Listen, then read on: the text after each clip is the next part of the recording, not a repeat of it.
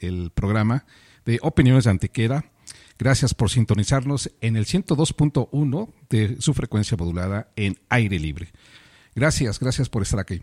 Vamos a tener varios, varios eh, espacios, eh, varias entrevistas. Entonces, este, ya, de hecho, ya, ya estamos para empezar, así que déjeme ver si entramos ya con, con, el con un tema de, eh, de, una entrevista que ya estaba pendiente desde hace buen tiempo. déjeme ver si si ya está listo. Pero déjeme comentarle que tenemos varios, varios temas el día de hoy en lo que nos comunicamos con eh, este, eh, funcionario del gobierno estatal y empezaríamos con esta entrevista.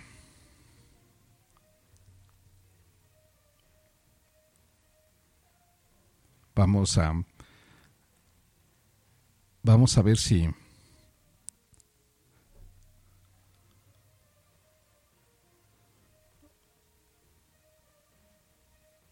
no, no, no, no, este.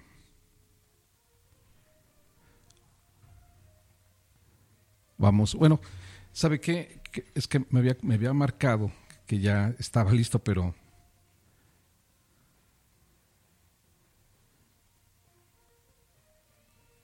Perfecto, ya está. Eh, ¿Qué tal, mi querido licenciado Giovanni Vázquez Segrego? ¿Cómo estás? Buenas tardes. ¿Ya me escuchas bien? Mi querido licenciado, platícanos, bueno, déjame comentarte, comentarles aquí al auditorio que, eh, bueno, estás, eres el consejero jurídico del gobierno del Estado y pues llevas varios asuntos interesantes, importantes, fundamentales para la vida política y social del, del, gobierno de, de, Oaxaca y sobre todo para el pueblo de Oaxaca. Platícanos cuáles son los principales temas que estás ahorita tocando eh, hay muchísimos, pero estás, eh, platícanos ahora sí de tu propia voz, mi hermano, por favor. Bueno, pues comentarte que aquí en la Consejería Jurídica, pues es un órgano técnico jurídico de consulta eh, y de asesoría permanente directa al gobernador del estado. Y tenemos también la representación legal de, del gobierno o del estado ante cualquier litigio. Entonces eso nos eh, constriñe o nos pone ahí en una eh, eh, pues checa o converge con muchos asuntos que trascienden, ¿no? Uno de los que hemos estado pues revisando es el acompañamiento permanente también directo con las secretarías de Estado, en donde se están haciendo revisión a los actos de corrupción que se han detectado de la administración pasada. Entonces estamos eh, apoyando y, de manera cercana eh, revisando todavía algunas de las cuestiones que se han dado en las entregas de recepción y en su caso el acompañamiento jurídico a las dependencias o entidades que han presentado denuncias por hechos que pueden constituir delito. Entonces nosotros tenemos que estar permanentemente dando seguimiento a esos temas y acompañando en la asesoría jurídica. Esa es una de las cosas que hemos realizado en la Consejería Jurídica tiene a su cargo el registro civil, la dirección de notarías, está sectorizado el Instituto de la Función Registral, la Defensoría Pública, y hemos estado pues marchas forzadas también revisando el estado de cosas que eh, quedaron ahí pendientes.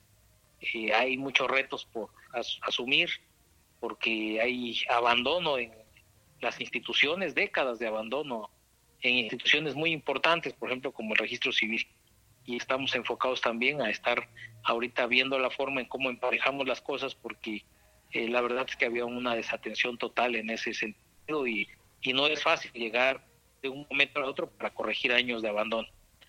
Y, y, bueno, pues dentro de eso la dirección de notarías estamos en una revisión junto con otras secretarías de Estado que tienen las facultades para pues ver el tema de los FIE también, cómo están, esta estela que muchas veces ha señalado que existe corrupción en la entrega de estos fiats. También estamos haciendo la revisión de esa documentación, eh, acompañando en la asesoría jurídica por respecto a la revisión de las bases que fueron otorgadas también en la administración pasada. Estamos ahí eh, haciendo un, pues ese trabajo técnico que el gobernador nos ha encomendado y bueno, en la medida de lo posible estaremos en otras acciones como el tema de la recuperación del MACO también que era muy importante porque es un patrimonio del Estado de los oaxaqueños y bueno, en mi carácter de representante legal fuimos a realizar las diligencias necesarias para recuperar el inmueble y ahorita se está acompañando cateo que sigue haciendo el Ministerio Público a petición de esta consejería para eh, ubicar las piezas de arte que tenían inventariadas ese museo. Así es. Pues eh, es increíble la tanta chamba que tienes ahí en, en tu área y la verdad que son problemas bastante espinudos los que estás eh, pues llevando a cabo en las investigaciones, en toda esta información que estás llevando a cabo. Y particularmente nos interesó, y bueno, esto fue un, un, eh, una situación importantísima con lo del cártel del despojo. Eh, ¿Cómo va ese asunto, eh, mi querido licenciado? Pues nuestro objetivo es desmantelar el cártel del despojo, una acción de combate frontal a la corrupción encargada por el gobernador del estado y eh, pues vamos encontrando más datos, más elementos, conforme vamos avanzando en nuestras investigaciones al interior, hemos estado acompañando para presentar las denuncias correspondientes. Ya hay personas detenidas por hechos concretos que tienen que ver con el cártel del despojo y eh, estamos en otra revisión, y lo decía en una conferencia de prensa cual abierta, que eh, todo indica que hay hasta un delito que se llama lavado de activos en este tipo de eh, blanqueo de capital o de activos, en este tipo de hechos que hemos estado dando seguimiento. Únicamente que de eso pues, sí me reservaría más información, pero sí comentarte que es una política pública que se ha dirigido, es una indicación del gobernador que seamos muy cuidadosos con estos asuntos para que también tengamos el sustento y las pruebas necesarias para acreditar los hechos que se ha estado imputando por parte del Ministerio Público. Así es. No, pues sí, vaya que es un problemón ahí terrible, pero qué bueno, hemos visto que ha, empezado el gobernador Salomón Jara Cruz con el pie derecho para empezar a hacer estas investigaciones y tirar muchas cosas del pasado que habían hecho pues ya raíces, ¿no? Ahora, eh, platícanos así también a grandes rasgos, ¿qué está pasando allá con los chimalapas, mi querido licenciado? Bueno, con los eh, hermanos Chimalapas estamos en una plática constante. Eh, se está viendo la forma en que empecemos con los actos concretos de aplicación y ejecución de la sentencia dictada por la Corte. Sin embargo, ha habido algunos malos entendidos por ahí en alguna asesoría que ellos han buscado, que de una manera incorrecta les han dado información falsa. Eh, nosotros consideramos que los acuerdos amistosos pueden funcionar bien porque son instrumentos constitucionales jurídicos que prevé nuestra Constitución General de la República y que desde luego para su perfeccionamiento requiere la intervención del Senado de la República. Sin embargo, alguien les vendió la idea de que eso no funciona, que nada más son minutos de trabajo, como si fuera cualquier documento, cuando pudiéramos arreglar ese conflicto de límites eh, por un convenio amistoso. Sin embargo, pues en esa política de atender a las comunidades, de escucharlas, sus asambleas piden que la sentencia se corrija o se clarifique por el error que tuvo la Corte en las coordenadas vía jurisdiccional, es decir, a través de un incidente. Es una aclaración de sentencia que nosotros presentamos para que la Corte vaya a aclare o en su caso rectifique también lo que estableció en su sentencia. En eso estamos ahorita nosotros, eh, con los hermanos Chimas, tratando de platicar con ellos, de hacer entender de que ya hemos presentado ese incidente con un dictamen también que acompañó la eh, que acompañó la comisión de límites del, que depende también de esta consejería jurídica estamos en esa ruta esperamos en breve tener pues una respuesta de la Suprema Corte te adelanto también el día jueves han recibido una comisión de los Chimalapas en la Suprema Corte para poder platicar con la ministra que tiene a su cargo la tramitación del incidente que nosotros presentamos hace unos días. Ah, perfecto. Ahora, eh, esto, esta, ya ves que incluso eh, hubo protestas ahí de, de, pues de ahí mismo de la gente de los Chemalapas, particularmente dos municipios que querían eh, anexarse al estado de Oaxaca. ¿Cómo está esa situación? Porque ahí nos quedamos muy empantanados, ¿no? Sí, hay una petición de algunas de las comunidades de Chiapas que están ya en territorio oaxaqueño y donde están pidiendo servicio y otras cosas. Sin embargo, son peticiones que hicieron ellos. Como gobierno estaremos cumpliendo la sentencia, pero conjuntamente con los Chimalapas. No hemos llegado todavía a ese punto para saber qué va a hacer, qué se va a hacer con esos asentamientos irregulares. Porque al final pues, el tierra, la tierra en territorios de los Chimalapas. Claro. Entonces, como la Corte solamente se metió a determinar problemas eh, interestatales, no agrarios, en la sentencia, eh, siguen otro curso los temas agrarios. En eso se está apenas. Eh, sin embargo, consideramos que es muy importante escucharlos y estar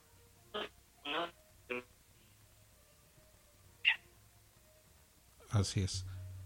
Eh, ya se está cortando la, la, comunicación, casi no te escuchamos. Eh, eh, se está cortando la, la, comunicación. Bueno, bueno. Sí, escucho ah, bien, amigo. Ah, perfecto. Ah, entonces están, pues tienes ahí varios, varios, este, varios pendientes, mucha chamba, mi querido licenciado. pues, te, pues vamos a estar muy pendientes de tu, de tu trabajo y realmente pues sí estamos viendo que van con todo, eh, mi querido licenciado. ¿Se me, eh, me escuchaste? Bueno, bueno. Bueno, bueno. Se, se, cortó un poquito, amigo. Ah, ok. Eh, te, te, decía que pues parece ser que van con todo, mi querido licenciado eh, Giovanni van con todo y esto le va a dar certeza a, pues al pueblo de Oaxaca porque están chambeando bastante fuerte. ¿Cómo ves? Pues nosotros estamos solamente cumpliendo primero con la indicación del gobernador, segundo haciendo eh, lo que se había descuidado por un tiempo, que es pues dar un golpe de timón y recuperar un poco el Estado de Derecho. Digo, y, digo un poco porque también eh, de un bocado es difícil sacarlo, pero ahí vamos contra corriente, marchas forzadas, pero aplicando lo que dice la norma, eso es nuestro compromiso, es la indicación de, del gobernador, eso lo dijo antes de ser gobernador, antes de asumir el cargo también, y ahora al asumir el cargo pues estamos comprometidos a darle cuenta al pueblo de Oaxaca. No hay que olvidar que eh, se aprobó la ley de revocación de mandato y estaremos sujetos todos al escrutinio público. Digo todos porque aunque el cargo que en su momento se evaluará es el del gobernador, pero venimos un equipo acompañándole. Entonces tenemos esa obligación de respaldar sus acciones, de fortalecer la política que él ha determinado y si él nos ha demostrado que desde las 6 de la mañana hasta las 11 de la noche está aquí en punta jalando, pues nosotros no podemos hacer lo contrario, sino más apoyarle y fungir cada quien en nuestras responsabilidades, ejerciendo las funciones que nos da la ley. Así es, perfecto, mi querido licenciado eh, Giovanni Vázquez Sagrego, pues te agradecemos infinitamente el haber estado con nosotros y vamos a estar pendiente para futuras ediciones, futuras entrevistas. Al contrario, te agradezco mucho esta oportunidad de comunicar con tu auditorio y te mando un saludo con afecto. Gracias, muy amable. Hasta luego. Pues amigos, aquí ya estuvo pues el licenciado eh, Giovanni Vázquez Sagrego, quien lleva muchos asuntos ahí de importancia en, el gobierno del Estado, lo hemos estado eh, observando detenidamente cómo tiene de chamba y bueno, se está encargando de pues de limpiar ¿no? la, la, la, la cloaca que, que, dejó la pues que dejaron las administraciones pasadas porque pues esta última la verdad que sí se ah, hubo una, un, verdadero atascadero eh, pues ya, ya lo vieron con el cártel del despojo eh, con esta situación también del registro civil y eh, ahora con este tema también de los chimalapas y eso nada más por contarle algunos, pero hay una enorme cantidad de temas que está llevando a cabo la Consejería Jurídica a través de, del titular, licenciado Giovanni Vázquez Sagrego. Pues amigos, así empezamos nuestro programa de hoy. Eh, teníamos otra entrevista con otro titular de otra, de otra área, eh, sin embargo, eh, todavía no nos ha confirmado, así que vamos a nuestra primer pausa eh, musical y regresamos para comentarles más cosas.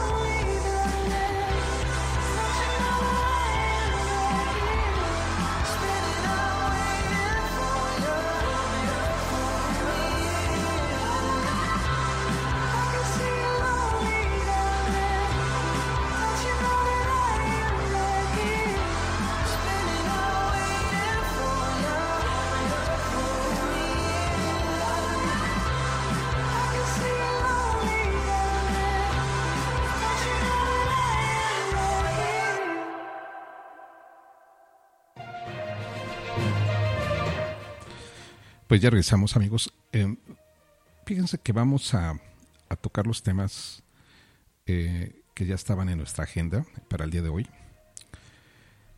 Eh, hace, hace un momento, en la, por la mañana, fíjese que, pues, pues casi tenemos que atravesar el zócalo, ¿no? Para, para alguna circunstancia, para alguna situación que, que, queremos hacer. Entonces, fíjese que en la mañana, eh, ahora con esta situación de, los andadores que se han eh, ido, estas calles que se han ido transformando ahora en andadores, ahí en el centro histórico, en algunas calles, cerca del, edificio de gobierno,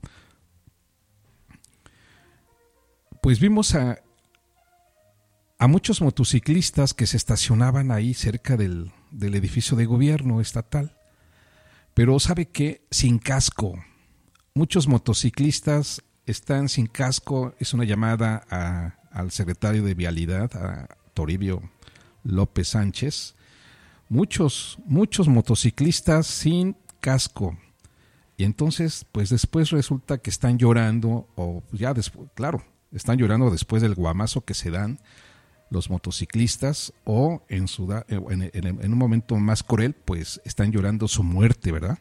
Porque pues un casco les va a salvar la vida y no lo utilizan. Así que eh, fíjese, y lo peor, lo peor, fíjese, escuchen nada más, eh, estos motociclistas que se estacionan, que estacionan sus motos ahí cerca del edificio de gobierno estatal, pues son también empleados del gobierno.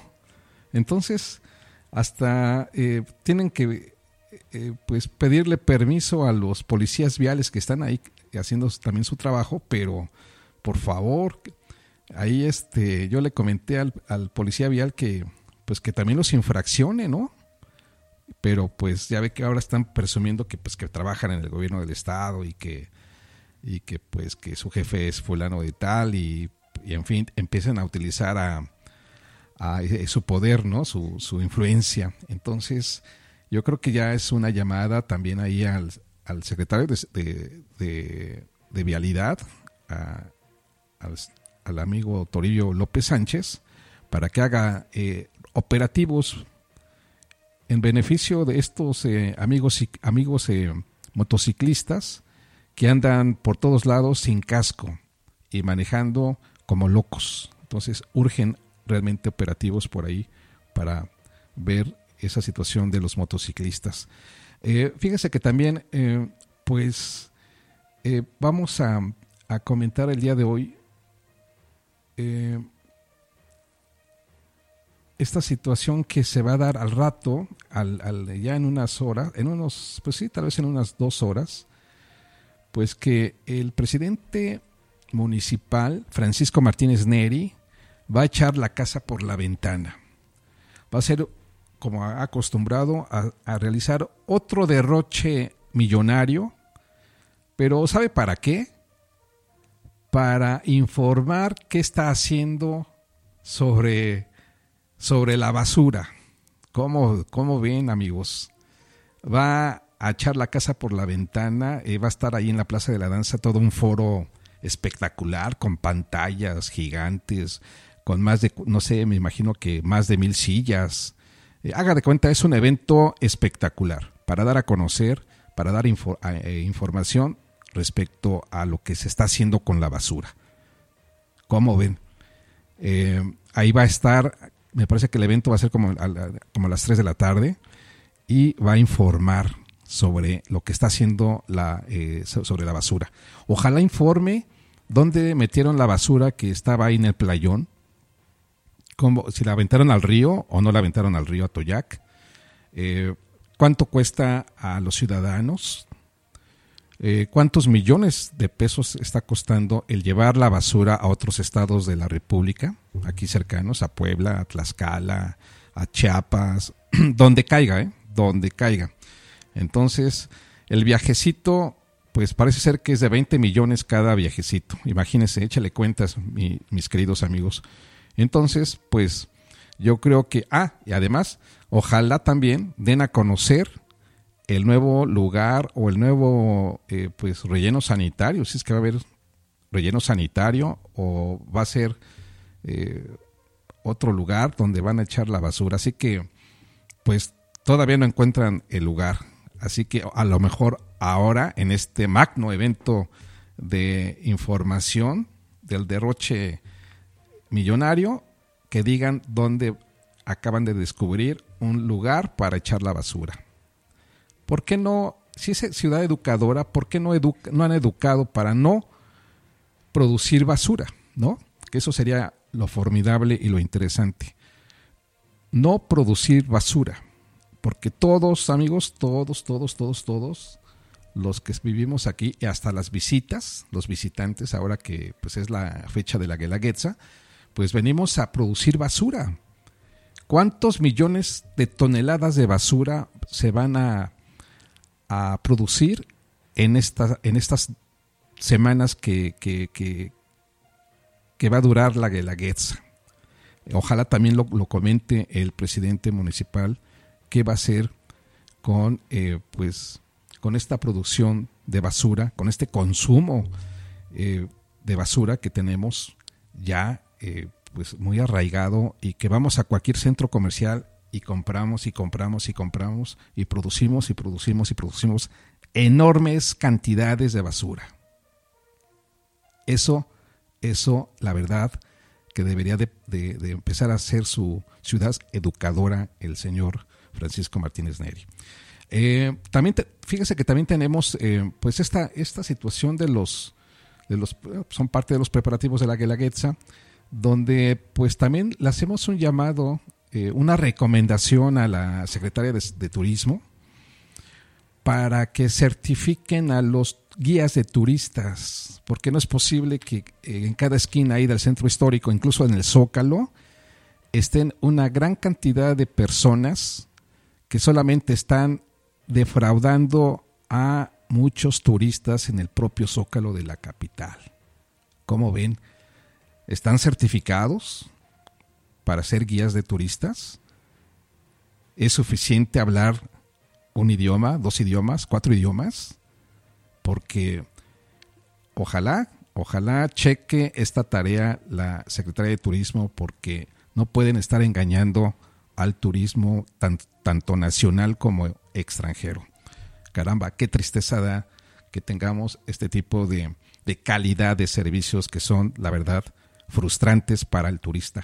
Y sobre todo ya hay denuncias de turistas que han sido engañados por estas visitas mágicas, visitas eh, de que le quitan hasta todo, hasta el celular y eh, limpian sus tarjetas de crédito para llevarlos a, a cualquier centro, centro turístico. Es terrible, la verdad que se ponga, ojalá se ponga las pilas la nueva secretaria de turismo en ese aspecto. Pues eh, eso es lo que, lo que estamos observando, amigos. Fíjese que también está por ahí eh, esta eh, pues situación de, de que esta, estas fiestas de la Guelaguetza, pues ya, ya, ya, ven que inició este sábado, ¿no? el, el convite el sábado y domingo y pues resulta que hicieron una carrera ciclista donde lamentablemente un ciclista cayó en un bache aquí en el centro, en, las calles del centro y se dio una fracturada y golpes en todo su cuerpo por haber este, caído en un bache. ¿Y acaso el, el ayuntamiento que encabeza Francisco Martínez Neri eh, le pagó, le pagó los, los, los daños? No, ya no se supo, ¿verdad? Entonces, ¿qué, qué tipo de, de, servicios está dando la, la, eh, el, ayuntamiento de Oaxaca, ¿no? Con este tipo de, de, de situaciones que antes de hacer ese tipo de, de eventos deportivos en el centro, en el, en el primer cuadro, deberían de pavimentar, caramba, de veras, qué, terrible es que lo, estemos diciendo una y otra vez y las autoridades no, no hacen nada. Y lamentablemente son todo, todo el centro histórico está muy descuidado. No solo con la pintadita es suficiente. Deben poner eh, cartas ahí en el asunto sobre la pavimentación, tapar los hoyos. Hay muchas coladeras abiertas, muchas coladeras sin tapa. Eh, la verdad que son trampas mortales. Son trampas mortales. Entonces, hemos visto cómo se han caído muchísima gente, mucha gente de la tercera edad. Y la ciudad educadora de Martínez Neri no ha hecho nada. ¿Qué, qué, tipo de farsantes tenemos en, la autoridad municipal? Y bueno, amigos, también está esta situación de, de que eh, hubo precisamente en las, eh, a final, en las, que será el fin de semana pasado, eh, una acción que la verdad eh, ha violado, bueno, eh, se, subió a las redes sociales. Creo que lo quitaron de manera inmediata, pero ¿sabe qué sucedió? Que los inspectores, de nuevo, la ciudad de la, del ayuntamiento de Oaxaca de Juárez, eh, detuvo a una, a una vendedora de papas fritas, la, la detuvo la policía, a petición de los inspectores, ya ve que andan cuidando ahí los inspectores, no sé qué cuidan, pero ahí la, detuvieron y la esposaron, violando sus garantías de, de esta mujer que estaba vendiendo papas fritas ahí en el Zócalo. Y no contentos con esposarla, la subieron a la patrulla y se la llevaron. Una enorme situación violatoria de los derechos humanos ahí frente a turistas nacionales y extranjeros. Y quedó ahí, ¿eh? en las redes. Ahí está pues, eh, la situación de, esta eh, mujer que vendía ahí en el Zócalo papas fritas y que pues ahora se convirtió en un delito. No hemos observado ni hemos escuchado que el flamante secretario de Gobernación del ayuntamiento, eh, Felipe Canseco, haya señalado algo, haya comentado algo. Eh, y toda esa eh, turba de, de, inspectores, pues yo no sé qué, para qué los tienen ahí en el centro.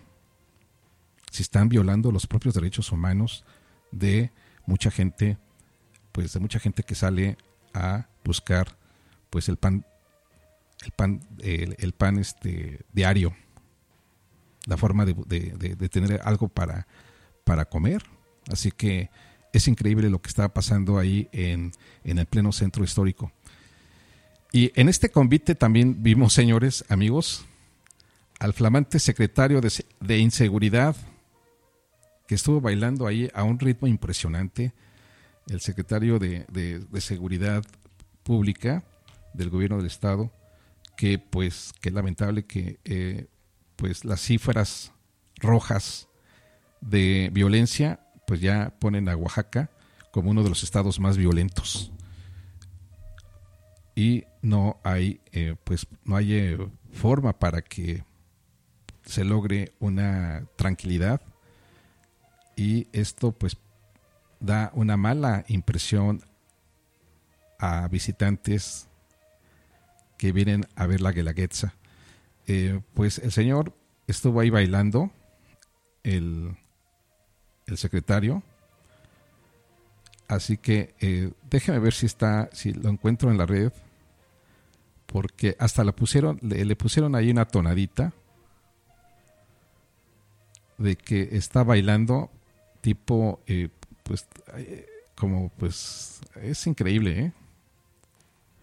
Es increíble lo que, lo que, lo que vimos ahí el fin de, el fin de semana. No, creo que no, este, no, no, lo, no lo tenemos a la mano, pero, este, pues, ni hablar. Este es lo que está pasando aquí con la con la eh, pues con la seguridad pública mi hermano perdón mis, mis amigos. Así que este la verdad que Dan es increíble lo que está pasando ahí con el secretario de seguridad pública. Y ojalá el gobernador Salomón Jara pues, la verdad yo dudo mucho porque también dio un informe eh, pues de sus de sus días que lleva gobernando pero no, no destacó una posible renuncia de algún funcionario. Y uno de los, esos funcionarios que no han dado eh, pues resultados es el secretario de Seguridad Pública, que es el primero que debería ya haber renunciado. Pues así están las cosas, mi hermano, mis amigos. Así que voy a una breve pausa y regresamos para seguirles este, comentando lo que está sucediendo aquí en la capital oaxaqueña. Regresamos.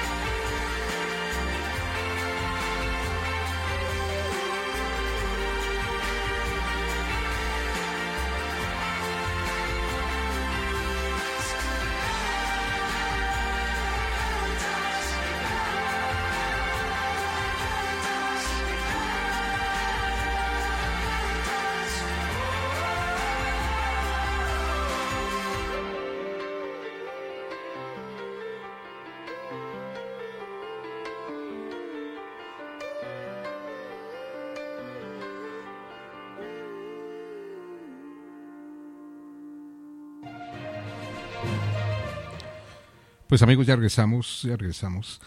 Eh, fíjese que cuando, eh, cuando hay, eh,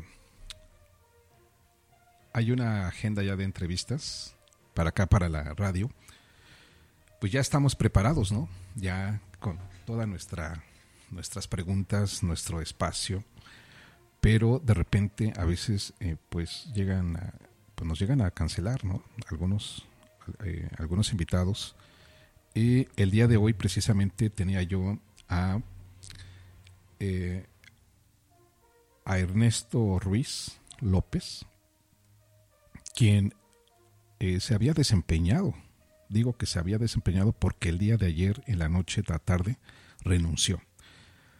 Eh, Ernesto Ruiz había sido procurador ambiental en un periodo de casi un año, cuatro meses eh, ahorita está en el proceso de entrega-recepción ahí en su oficina. Claro, pues este, era obvio, era difícil que, que, nos atendiera a, venir aquí a la, a la cabina, pero déjeme, déjeme decirles, amigos, que el trabajo de Ernesto Ruiz eh, se vio reflejado en, en, muchas situaciones interesantes, importantes, sobre lo que, hemos, lo que siempre hemos marcado, siempre hemos dicho en defensa del medio ambiente. Y eh, hizo, hizo un buen trabajo, eh, hizo una buena chamba ahí al frente de, la Procuraduría Ambiental. No sé si eh, le tenía que rendir cuentas a alguien. No, la verdad que no, no, ahí sí desconozco a quién le, tenía que rendir cuentas a alguien, porque su trabajo era, era indiscutible. Entonces, cuando eh, hacíamos una referencia de alguna situación, inmediatamente eh, lo atendía, pero pues este lo resolvía, eh, hacía un trabajo de investigación ahí a través de la propia Secretaría del Medio Ambiente y veíamos su trabajo, sobre todo pues lo seguíamos en las redes sociales, en sus redes sociales de él. Y entonces pues, sí, lo, conocíamos desde que estaba antes de Semarnat, después fue a Semarnat, ¿no? Eh, y bueno, pocos, pocos, eh, pocos funcionarios hay eh, como él que la verdad sí se aventaron un paquetazo para lograr interesantes situaciones de, sobre la defensa del medio ambiente. Otras que han de haber sido muy difíciles, pero eh, la verdad que el haber hecho una Procuraduría Ambiental fue eh, un acierto que se venía pidiendo desde hace muchos años en Oaxaca. No se había concedido el espacio para un, un eh, procurador ambiental. Mm, Semarnat, Profepa, pues a veces no cumplen o no tienen realmente los objetivos muy claros para lograr eh, eh, llegar a los últimos rincones donde hay eh, pues tragedias ambientales, donde hay denuncias, donde hay pues quejas de muchas situaciones en contra del medio ambiente. Y la verdad que por eso era importante que, que naciera, que surgiera una procuración ambiental y que además que tuviera a un personaje o a un funcionario que tuviera pues el conocimiento, ¿no? Para eh, lograr avanzar con esa dependencia a su cargo. Y sí, observamos eh, eh, importantes avances y pues resulta que todavía el viernes hizo un evento día 3, está todavía registrado en la página del gobierno del estado, un evento de capacitación eh, para inspectores ambientales precisamente. Y eh, esto lo hizo allí en, el municipio de Jojo, de Jojo, Jojocotlán.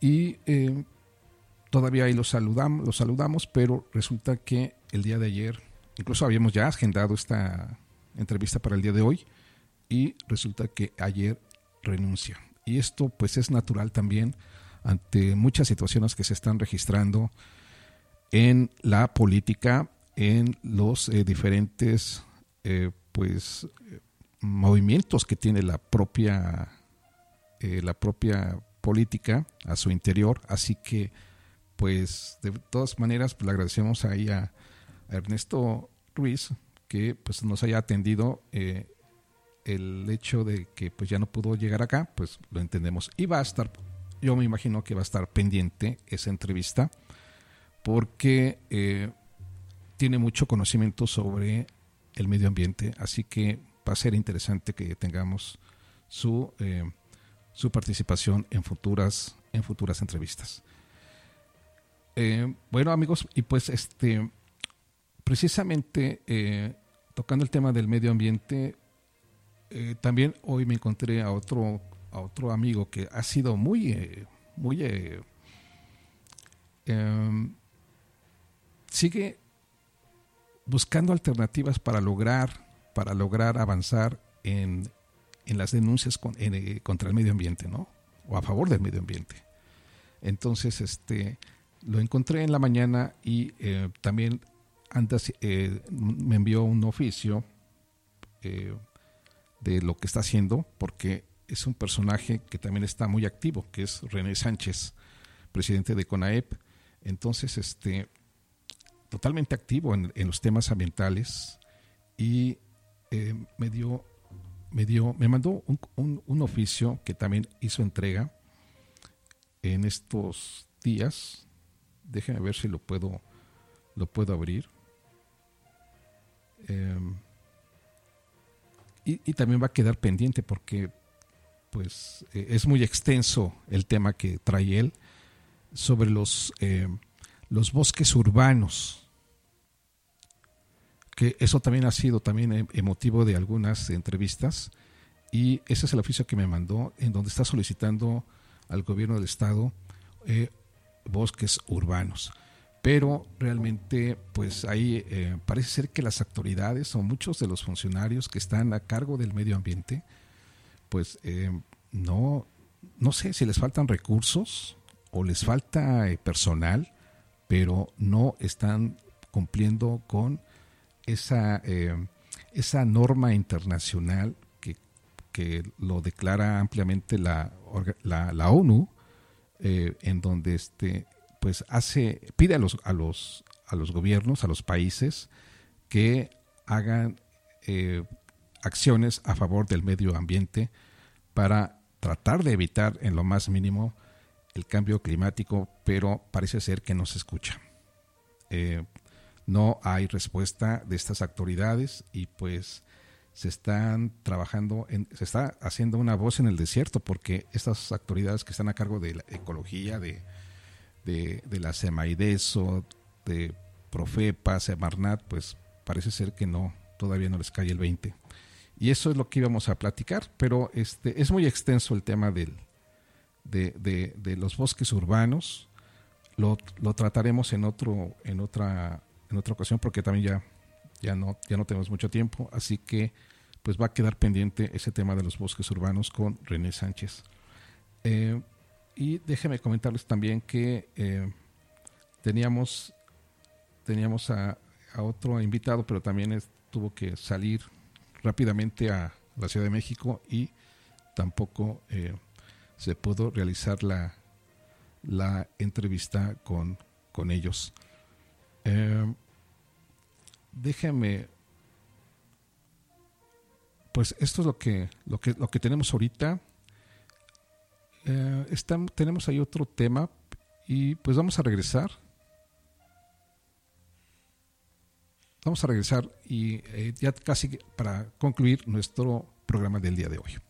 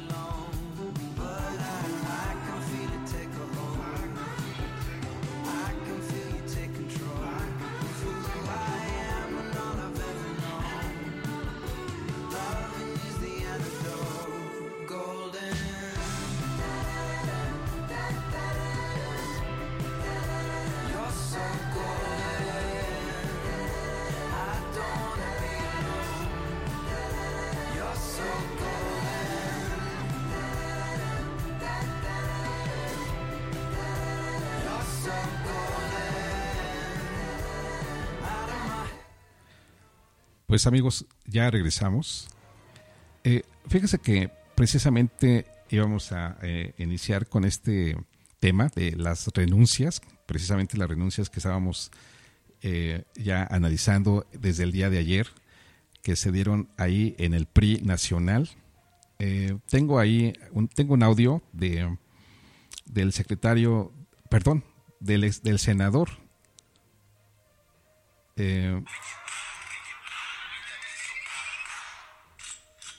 tengo, tengo un este.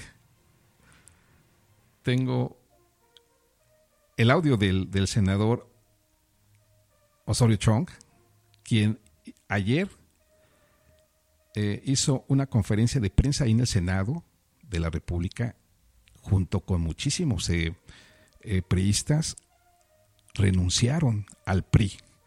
Vamos a escuchar este, este audio y vamos a comentar, ya para finalizar, finalizar el programa, sobre esta renuncia que se ha registrado en el PRI nacional.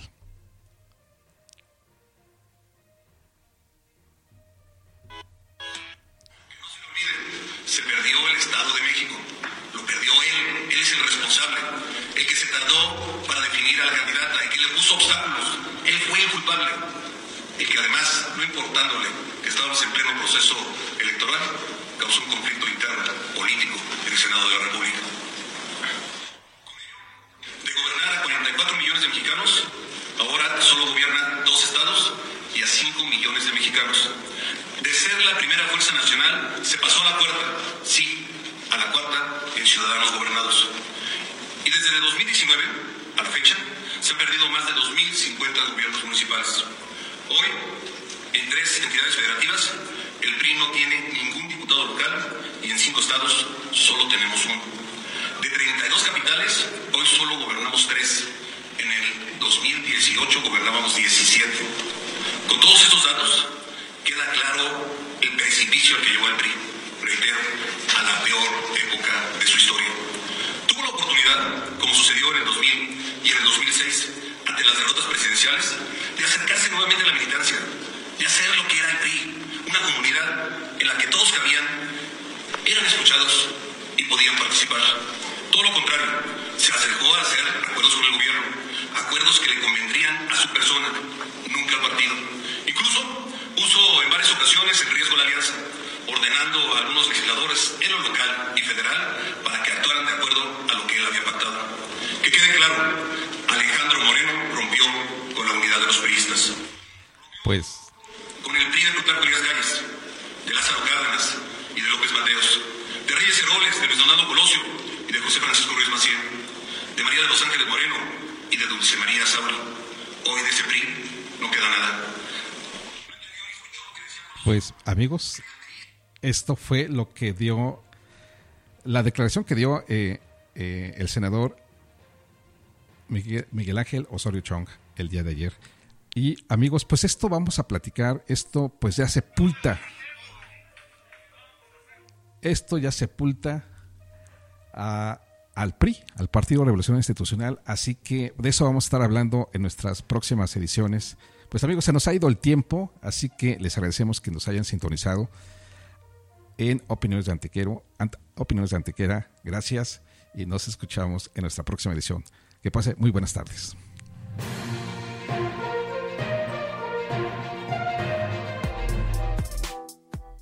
Gracias por escucharnos y por estar en contacto con nosotros. Ahora tienes una opinión y reflexión que te hará comprender el mundo que nos rodea. Escuchaste Voces de Antequera, análisis y reflexión. Hoy tienes el testimonio de quienes están haciendo la historia en Oaxaca y tú eres también parte de ella. Nos escuchamos en nuestra próxima edición. Más música en Aire Libre Oaxaca.